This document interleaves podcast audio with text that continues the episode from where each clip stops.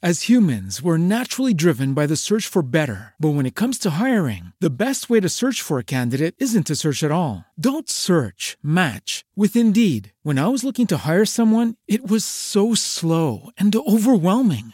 I wish I had used Indeed. If you need to hire, you need Indeed. Indeed is your matching and hiring platform with over 350 million global monthly visitors, according to Indeed data, and a matching engine that helps you find quality candidates fast. Ditch the busy work. Use Indeed for scheduling, screening, and messaging so you can connect with candidates faster. And Indeed doesn't just help you hire faster. 93% of employers agree Indeed delivers the highest quality matches compared to other job sites, according to a recent Indeed survey. And listeners of this show will get a $75 sponsored job credit to get your jobs more visibility at Indeed.com slash podcast. That's Indeed.com slash podcast. Terms and conditions apply.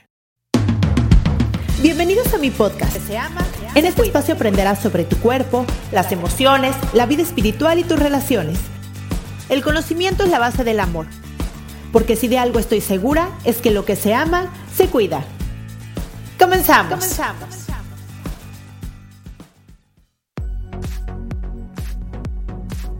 Hola, ¿cómo están? Bienvenidos a un capítulo más de Lo que se ama, se cuida. Yo soy Cristian Raimond, soy psicoterapeuta.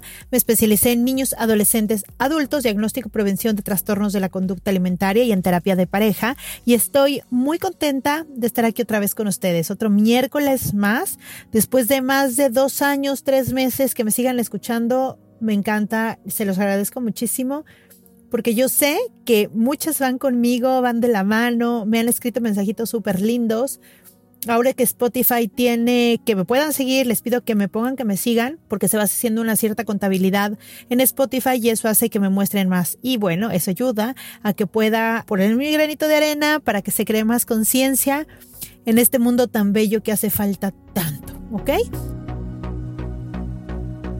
Bueno, hoy les voy a hablar de un tema de pareja y este tema de pareja me encanta tocar temas de pareja, es algo que me piden muchísimo, son de los, de los podcasts más escuchados y, y, entiendo por qué, creo que cada vez es más difícil las relaciones de pareja en el sentido de que cada vez hay más parejas que se separan, ¿no? El, en estadísticas va subiendo y cada vez hay menos parejas que perduran por años. Y esto es porque las parejas se construyen. No es encontrar a tu pareja, es construir una pareja. Y bueno, en este podcast cuando hablo de pareja, no solamente hablo de mi experiencia dando terapia de pareja, sino también mi experiencia con mi esposo, ¿no? Nosotros llevamos 23 años juntos y ahorita nos amamos y tenemos una relación súper linda, somos mejores amigos, me siento plena. La verdad es que discutimos muy de vez en cuando, creo que después de tantos años ya encontramos la fórmula. Y justo aquí les quiero dar algunas herramientas para ir pudiendo llegar a su fórmula. Creo que todas las parejas son como una huella digital porque somos tan distintos y operamos de tantas diferentes maneras. Y entonces, pues bueno, encontrar una pareja eh, es fácil, construir una relación a largo plazo cuesta, ¿no? Pero vale la pena. Mi relación no siempre fue así. Yo hace más o menos 13 años, 14 años más o menos, eh, tuve una crisis eh, eh, con mi esposo fuerte, al grado de que yo ya estaba pensando que nos separáramos, ¿no? Y nuestra última, última, última, digamos, em, echadita de ganas fue ir a terapia de pareja. La, la, verdad es que fue mucho más desde el ego, de no querer fracasar en algo que, que los dos habíamos puesto tanto esfuerzo, tanto trabajo y tantas expectativas, por un lado. Y por el otro lado, bueno, yo pensaba, quiero, quiero el día de mañana, quiero decirle a mis hijas que lo intenté todo. Y la terapia era como lo último, ¿no?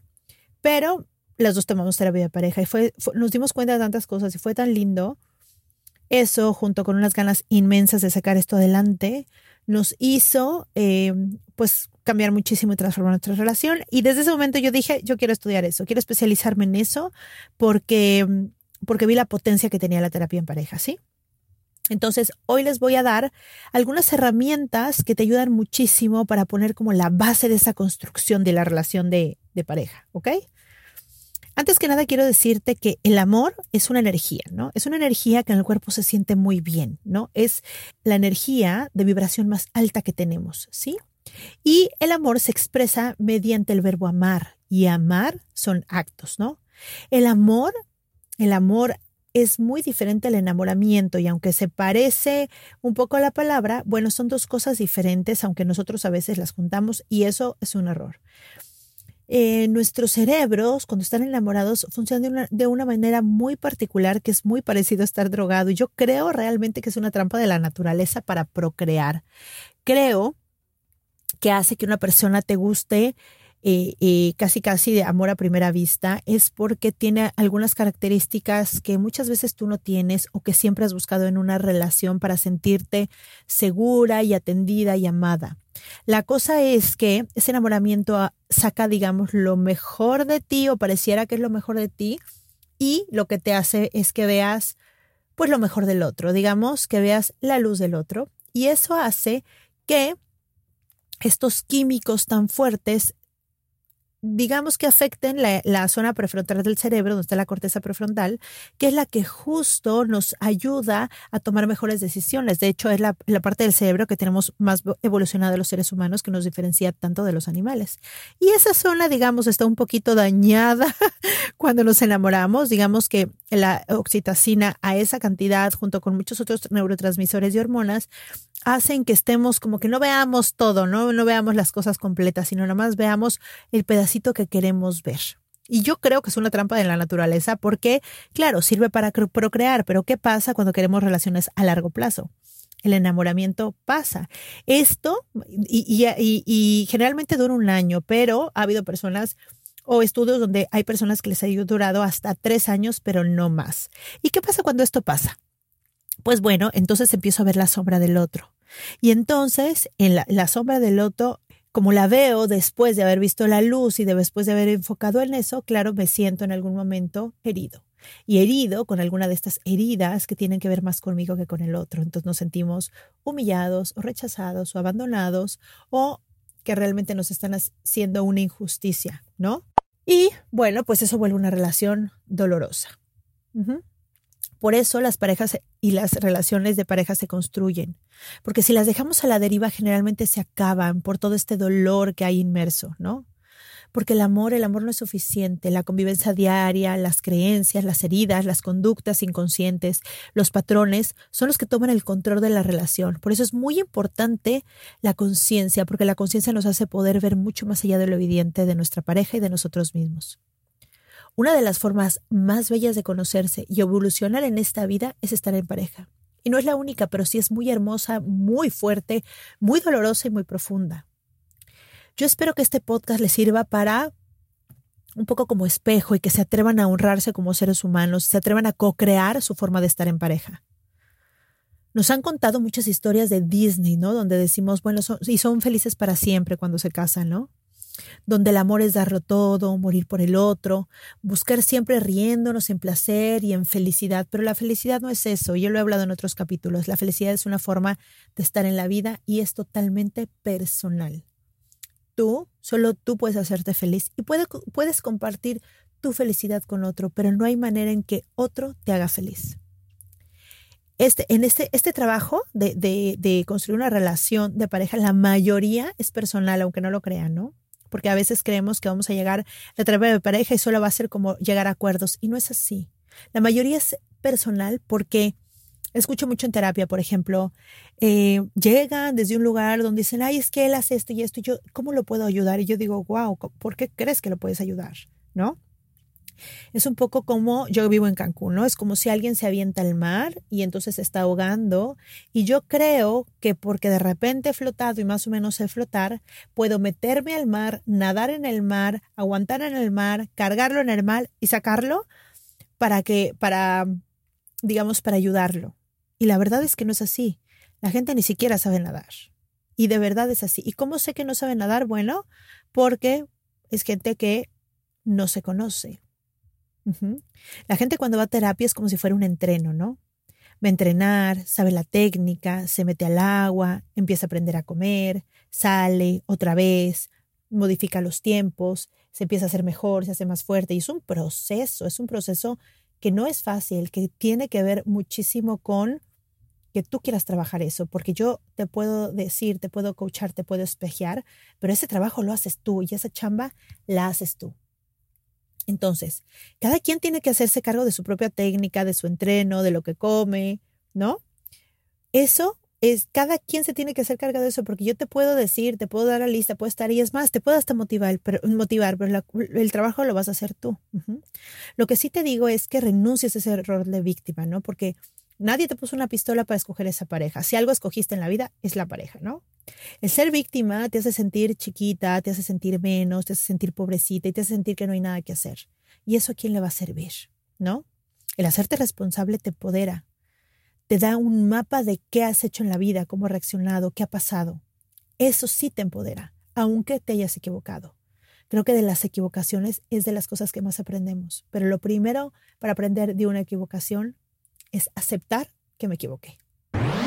La primera pregunta que te voy a hacer es, ¿Tú cómo amas? Porque, por ejemplo, tú puedes llegar y decirme, Cris, yo te amo tanto, tanto, tanto, tanto, que te voy a sacar de trabajar y te voy a dar dinero para que todo el día puedas estar acostada viendo la tele. Y yo te voy a decir, por favor, no me ames tanto. A mí me encanta trabajar. Para mí eso no sería una forma de mostrarme el amor, porque a mí me gusta mucho eso. ¿Me explicó? O que llegaras y que me dijeras, te amo tanto, Chris, que te voy a mandar 20 mensajes al mes y no me voy a separar de ti y te voy a acompañar al gimnasio y te voy a acompañar a trabajar y te voy a acompañar al súper, te voy a acompañar por tus hijas.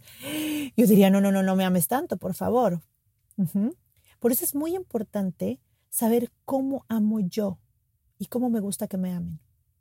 Sobre todo, identificar si esas acciones donde demuestro que te amo vienen del amor o vienen de un vacío. Porque si vienen de un vacío tuyo, y las mías vienen de un vacío mío, aquí dos vacíos no van a ser un lleno, van a ser un vacío enorme. La palabra amor se ha gastado tanto de tanto usarlo. Pero nunca preguntas, ¿qué quiere decir eso? Para ti, ¿qué es amar? ¿Qué haces cuando amas? Y para mí, ¿qué es amar y qué hago cuando amo? ¿Cuál es tu oferta y cuál es, cuál es tu demanda? Y eso es lo realmente importante. El primer paso para tener una relación, para construir una relación duradera, fuerte y amorosa es que te conozcas. Y esto parece muy trillado, pero se dice tanto y no se hace. Yo te pregunto, ¿cuáles son tus heridas? ¿Sabes cuáles son tus creencias? ¿Cuáles son tus factores de estrés? ¿Qué rasgos de personalidades tienes? ¿Cuáles son tus cualidades, tus defectos? ¿Cuál es tu talón de Aquiles? ¿Sabes qué es aquello que nutre tu alma? Si no te puedes responder todas estas preguntas, es que no te conoces. Si no te conoces y no sabes qué sientes, por qué lo sientes, de dónde viene y cómo sanarlo, ¿cómo quieres que el otro lo sepa? las heridas emocionales que tienes son importantes y es importante que las conozcas. Y se parecen mucho a las heridas físicas. Te voy a poner un ejemplo.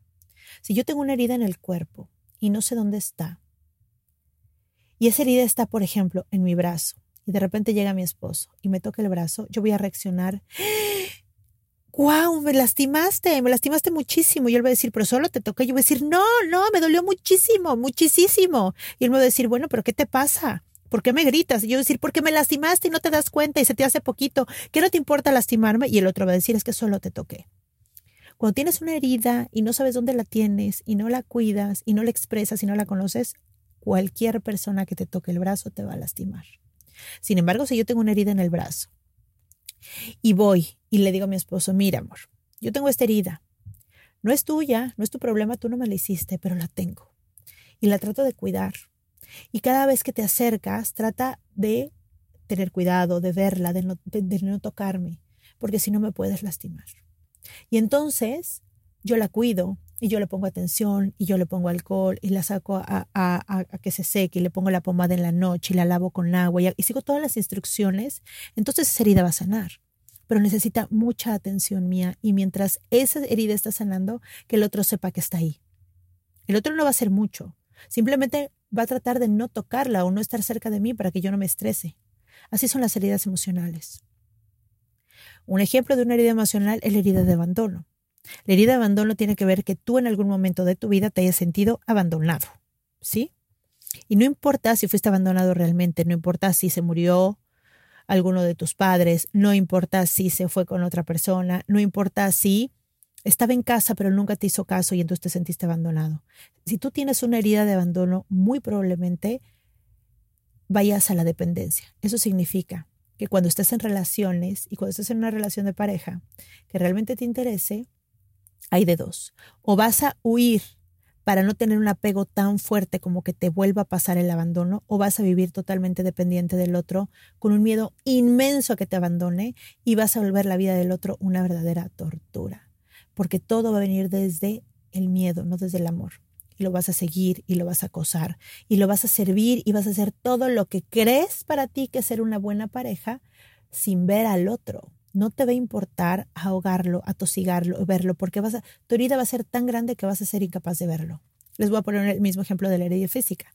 Si yo ahorita me rompo un dedo, obviamente no voy a poder seguir poniendo atención, solamente me voy a enfocar en mi gran dolor y en cómo quitarme ese dolor. La herida de abandono genera una ansiedad y un miedo tan grande que dejo de ver lo que necesita el otro porque solamente quiero resolver mi miedo y sentirme más tranquila y sacarme ansiedad. Y eso tosiga al otro. Y cuando eso pasa, lo más probable es que él realmente se vaya. Porque nadie, nadie, nadie aguanta una toxicidad tan fuerte si no está enfermo también.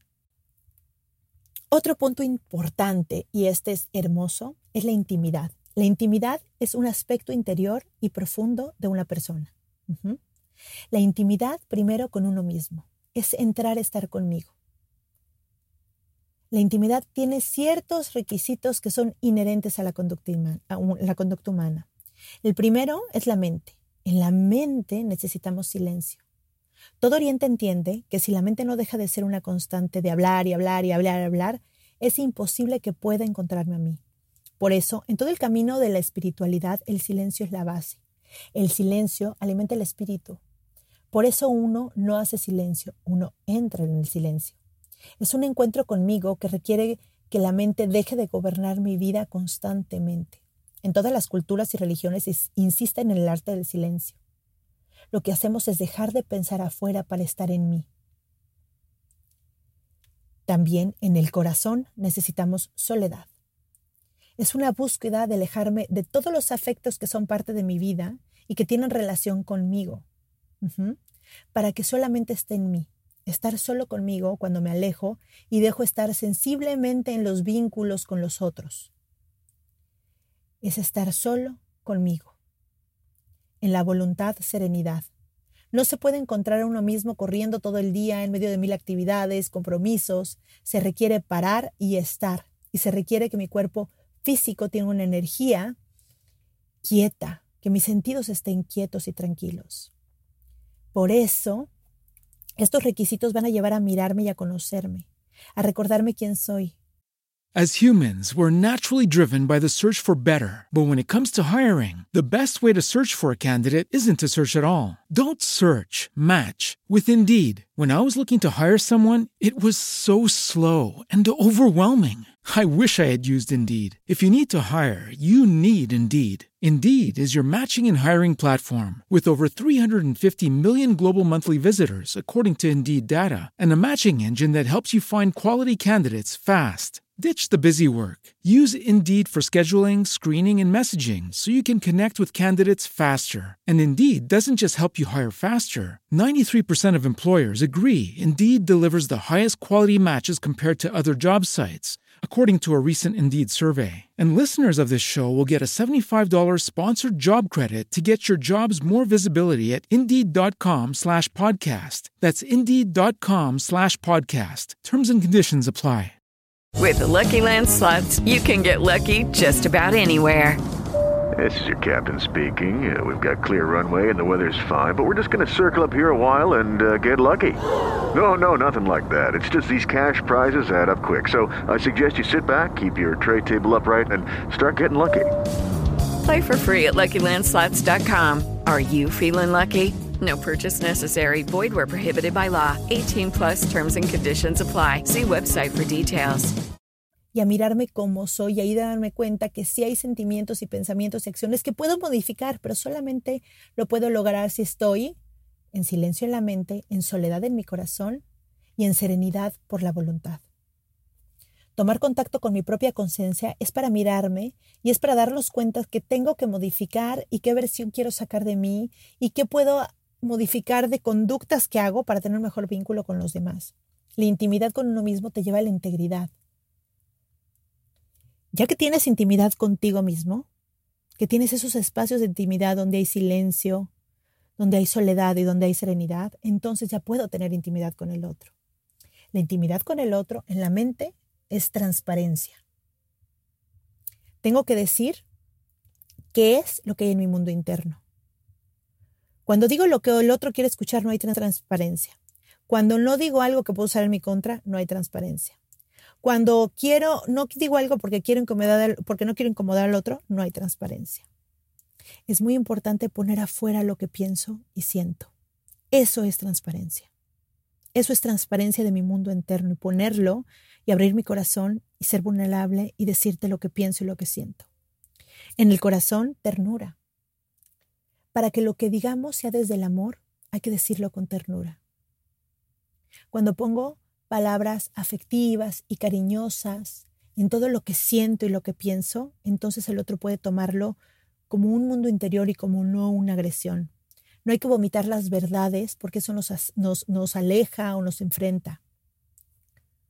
Cuando viene una, una pareja terapia y uno de ellos habla mucho y tiene el control sobre el otro, cuando el otro empieza a hablar y empieza a decir lo que piensa y empieza a decir lo que siente, el que controla se quiere ir, no quiere estar, se enoja, siente que está pidiendo el control sobre el otro y no se da cuenta que el control no es amor, que el otro necesita hablar y expresarse para compartir su mundo interno.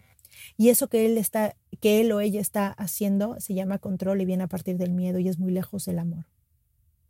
Yo te digo, tú hablas desde el amor o desde el miedo, desde la libertad del otro, desde el control. En la voluntad necesitamos tiempo, tiempo para estar con el otro. Se necesita tiempo para estar, para que nuestros interiores se encuentren. Esto permite, estos, estos silencios y este tiempo permite que el otro pueda entrar en, entrar en su interior para compartírmelo y yo entrar en mi interior para compartirlo. Entonces, la intimidad con el otro se hace en la mente con transparencia, en el corazón con ternura y en la voluntad con tiempo. La intimidad genera lazos fuertes y profundos, además de mucho conocimiento y ganas de tener interés de encuentro, ganas de estar contigo en diferentes momentos. El siguiente punto es practica la compresión. La compresión es una forma de amar y se necesita tener un profundo amor por uno mismo, un profundo respeto por quién eres, un profundo respeto por ti para poder vivirlo. La compresión es, me hace feliz que tú seas feliz aunque tu felicidad no me incluya. Aplaudo tus proyectos, tus logros personales, tu vida, tus disfrutes, tus deportes, tus hobbies, aunque eso muchas veces no me incluya. Es una manera de amar como con una conciencia expandida y es una de las más altas formas de amar. Eso lo vivimos mucho con los niños, ¿no? Cuando tienes un niño y está viendo algún show, por ejemplo, ¿no? Está viendo unas botargas y entonces tú estás ahí y verlo feliz te llena. Su felicidad te llena. Obviamente a ti no te da igual el show y, y no, y no está siendo feliz contigo, no está volteándote ni a ver, pero eso no importa. Su felicidad te da felicidad a ti. Entonces se necesita mucho, mucho amor para que esa felicidad no te incluya. Por ejemplo, cuando tenga que ir con los amigos, cuando tenga que ir a sus deportes, a sus hobbies, cuando quiera algo de crecimiento personal. Eso es apoyar al otro. Si al otro le hace bien ir a jugar fútbol con sus amigos y morirte de risa y generar testosterón y pasársela bien, ¿por qué no lo va a hacer? Y tú dime, de eso, ¿tú qué pierdes? Tú ganas. Si ese hombre es feliz, va a traer esa felicidad a tu casa y te va a salpicar de felicidad. ¿Qué te conviene también? Te conviene apoyar su felicidad para que él sea feliz, porque además eso también te va a salpicar a ti, quieras o no. Y tú buscar tu propia felicidad. La felicidad es responsabilidad de cada uno. Pero cuando te amo profundamente, tengo compasión por ti. Apoyo tu felicidad, porque quiero que seas feliz. El siguiente punto es la comunicación.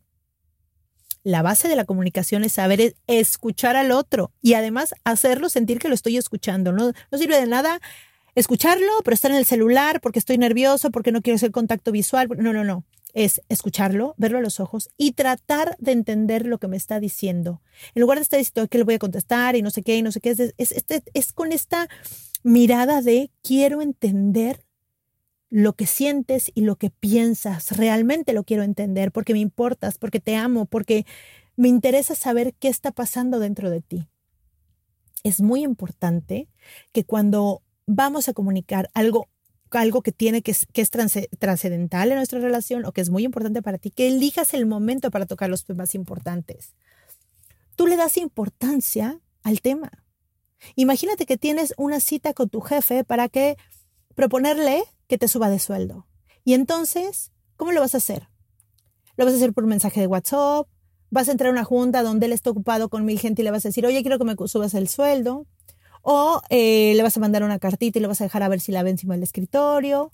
O en el momento que esté enojado vas a llegar y le vas a decir, oye, por cierto, quiero que me subas el sueldo cuando, está cuando te está llamando la atención por algún error.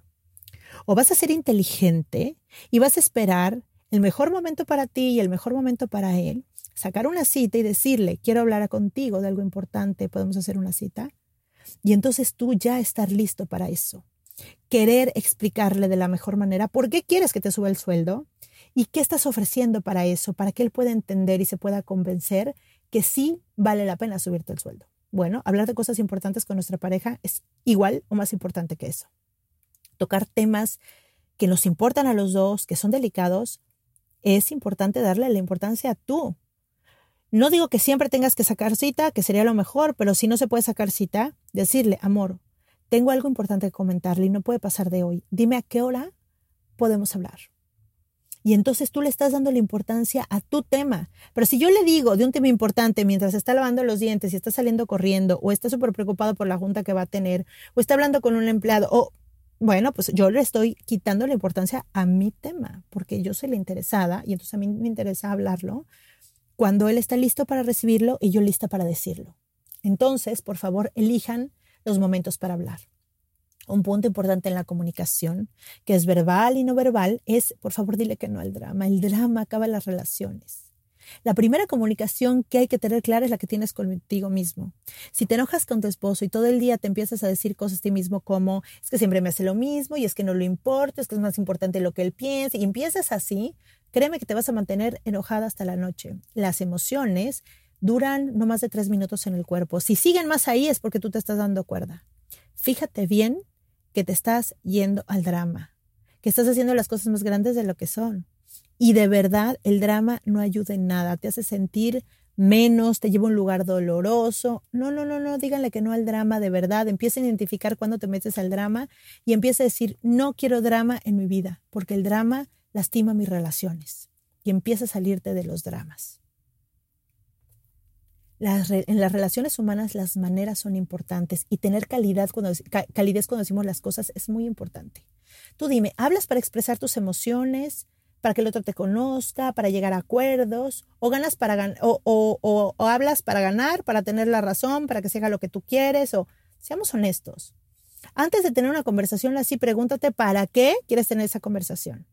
Porque si lo que quieres es hacerlo sentir mal, o si lo que quieres es ganar, o si lo que quieres de verdad, tú di, esto viene del amor o, del miedo o de las ganas de controlar, porque el control es un miedo enorme, pero se ve, es un miedo en forma de agresión. Entonces, fíjate bien. También otro punto importante es las conversaciones incómodas son muy necesarias, muy necesarias. Conozco muchas parejas que han evitado años conversaciones incómodas y se cuentan cuentos acerca de un tema y nunca se lo han comunicado.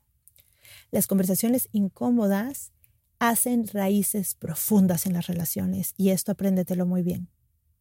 Las relaciones, las, las conversaciones incómodas de temas importantes hacen las raíces profundas en las relaciones. Así es que no trates de evitarlo. Las parejas crecen muchísimo cuando hay conflicto y cuando hay conversaciones profundas. Así es que no las evites, más bien aprende a llevarlas desde un lugar de amor y desde no querer ganar todo el tiempo.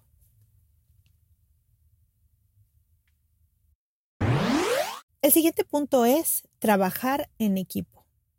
Y lo primero que te digo es, deja de fijarte en el otro y tú di, a ver, ¿qué tengo yo para aportar al equipo? Que es la relación, ¿no? ¿Qué son esas cualidades o dones o talentos que yo voy a poner a disposición de la relación? Y las que encuentres y tengas, ponlas con orgullo y amor. ¿Cuántas veces he escuchado que dicen, no, es que yo soy siempre quien tengo que acercarme para que podamos hablar? Y yo digo, wow, felicidades. Parece que es una gran cualidad. Es una gran cualidad que tiene que ver con tener valentía, porque te estás enfrentando tal vez al rechazo y lo estás haciendo, que tiene que ver con tu capacidad tal vez de perdonar, tiene que ver con humildad. Felicidades. ¿Te estás quejando de una cualidad que tienes? Yo te lo pregunto. ¿Esas cosas que tú haces bien las usas al servicio de la relación o te sirven para señalar la discapacidad del otro? Tú tienes una super capacidad de volverte a acercar y, de llevar a la relación a hablar. Y, y, te estás quejando porque el otro no la tiene. En lugar de honrar, agradecer que tú la tienes y decir, yo sé que yo siempre soy la que me acerco porque yo tengo esta gran capacidad y él tiene esa discapacidad.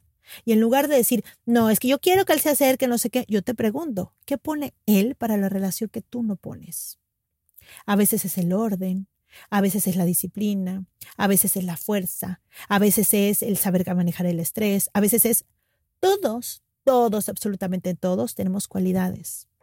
Lo único que tenemos que hacer es estar presentes cuáles son y ponerlas al servicio con orgullo en la relación. Si tú eres el que siempre organiza los viajes, qué fregón. Es que yo siempre tengo que, qué bueno que a ti te salgan bien, que tú portes eso en la relación de pareja. Siéntete orgulloso porque estar señalando que el otro no sabe lo que tú sí sabes, eso a quién le ayuda, cómo funciona. ¿Crees que por señalarlo vas a saber hacerlo? Si lo has hecho siempre tú y lo haces mejor, ¿por qué lo tienes que poner? Es como si estuviéramos en un barco. Estamos en un barco donde estamos los dos juntos. Y yo, yo remo muy bien. Y el otro sabe extender las velas muy bien. Y entonces es, ay, porque yo siempre tengo que remar. Y bueno, porque tú remas bien. No es entonces que reme él, pues podrá remar él, pero probablemente si rema él vamos a estar en círculos porque él no sabe remar bien. No, pero yo siempre, ¿por qué no remas tú y el otro saca las velas? ¿Por qué a fuerzas quieres que él reme porque tú sabes remar bien? ¿Por qué no dices, a ver, tú saca las velas, que tú sabes hacerlo bien, yo remo, que yo sé hacerlo bien, y la cocinada y limpiar el barco y demás, que no, que lo hacen, que no es ninguno de los dos muy bueno en eso, no lo dividimos, un día lo haces tú y otro día lo hago yo. Y no nos juzgamos cuando nos equivoquemos porque ninguno lo hace tan bien. Yo generalmente les digo, a ver, si les dieran un millón de pesos para ponerse de acuerdo, ¿lo harían? Claro que sí. Es un tema de necedad, o sea, de querer que se hagan las cosas como yo las hago bien. Entonces, no, es que yo soy súper ordenado y me gusta todo ordenado y quiero ser que es ordenado y que, y que el otro tenga que ser así. Bueno, en primera tú ya sabías que no era ordenado cuando lo escogiste y parece que eso no te importó y ahora sí te viene a importar. ¿Por qué no dices mejor, amor, yo voy a tratar de mantener este ordenado? Tú nomás sigue como yo te cuelgue la ropa o sigue esto o en qué te puedo ayudar porque te haga más fácil el orden. ¿Qué tal si ponemos aquí una caja? Puedo esto durante dos o tres días y después en la noche lo ordenas. O como, a ver, pónganse de acuerdo. ¿Saben que hay un estudio donde se demuestra que lo que más, por lo que más pelean las parejas es por los quehaceres diarios de la casa? Sí, por a ver quién lava los trastes, quién fue por los hijos, es que llegaste tarde, es que le diste permiso, es que no tendiste la cama, es que no tapaste la pasta de dientes. Puras tonterías, la mayoría sin importancia y queda lo mismo si se hacen o no. O sea, ¿qué significa si la pasta fue cerrada o no? el mundo sigue exactamente igual. Y la única que se enoja eres tú y se enoja todos los días. Si, si, él deja la pasta abierta y se le olvida y no tiene esa capacidad de acordarse y lo trata y lo intenta un día y le sale y le vuelve a dejar abierta, ¿qué te cuesta cerrarla tú? ¿Te hace menos? ¿Te hace menos inteligente? ¿Se te cae un pelo de la cabeza? O sea, ¿Por qué? ¿Por qué? ¿Por qué tratamos a nuestras parejas como si fueran nuestros enemigos y como si los tuviéramos que educar? Educado o no educado, ya está, y así lo escogiste. Si te querías casar con la princesa Diana, te hubieras casado con la princesa Diana. O sea, así es. Tenemos muchos errores y así son. Y así son las relaciones de pareja. Algunos tienen unas cualidades, otros tienen otras, otros tienen un defecto, tienen otras, pero así es. Y aceptarlo, y es más, hacer chistes locales de lo mismo y reírse de eso y saberse cada uno importante en la relación por lo que aporta y no estar juzgando lo que el otro le falta, va a hacer que se sientan mucho más cómodos estando juntos. El siguiente punto que me fascina, me fascina, me fascina es practica la compersión. Y la compersión es hermosa y no sé por qué no usamos esa palabra Y es más, casi nadie la conoce. La compresión es que me hace feliz que tú seas feliz, aunque tu felicidad no me incluye. Simplemente el que tú seas feliz me hace feliz.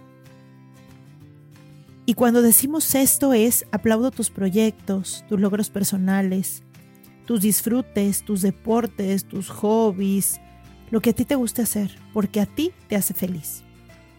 Esto las que somos mamás lo practicamos mucho con los hijos. Por ejemplo, cuando vemos a, un, a uno de nuestros hijos estar viendo un show, ¿no? Y lo vemos viendo un show y decimos, ay, mira qué lindo. Bueno, nosotros nos ponemos felices porque él está feliz viendo el show. Obviamente a nosotros no nos da felicidad el show, ¿no? Y tampoco nuestro hijo está siendo feliz con nosotros, pero el que él sea feliz viendo algo que le ilusione, le llene de gusto y de alegría, a nosotros nos hace feliz. Es una manera de amar de la conciencia expandida. Es hermoso la conversión. Practíquenlo. Si basáramos nuestras relaciones en la conversión, no habría envidias, no habría celos, no habría tanta, tanta decepción cuando uno no tiene algo o no tiene lo de al lado, porque eso es puro ego. La conversión estoy segura que es una manera de amar de alta vibración, ¿no? De, dentro de todas las maneras de amar, la compresión es hermosa, así es que practiquen la compresión.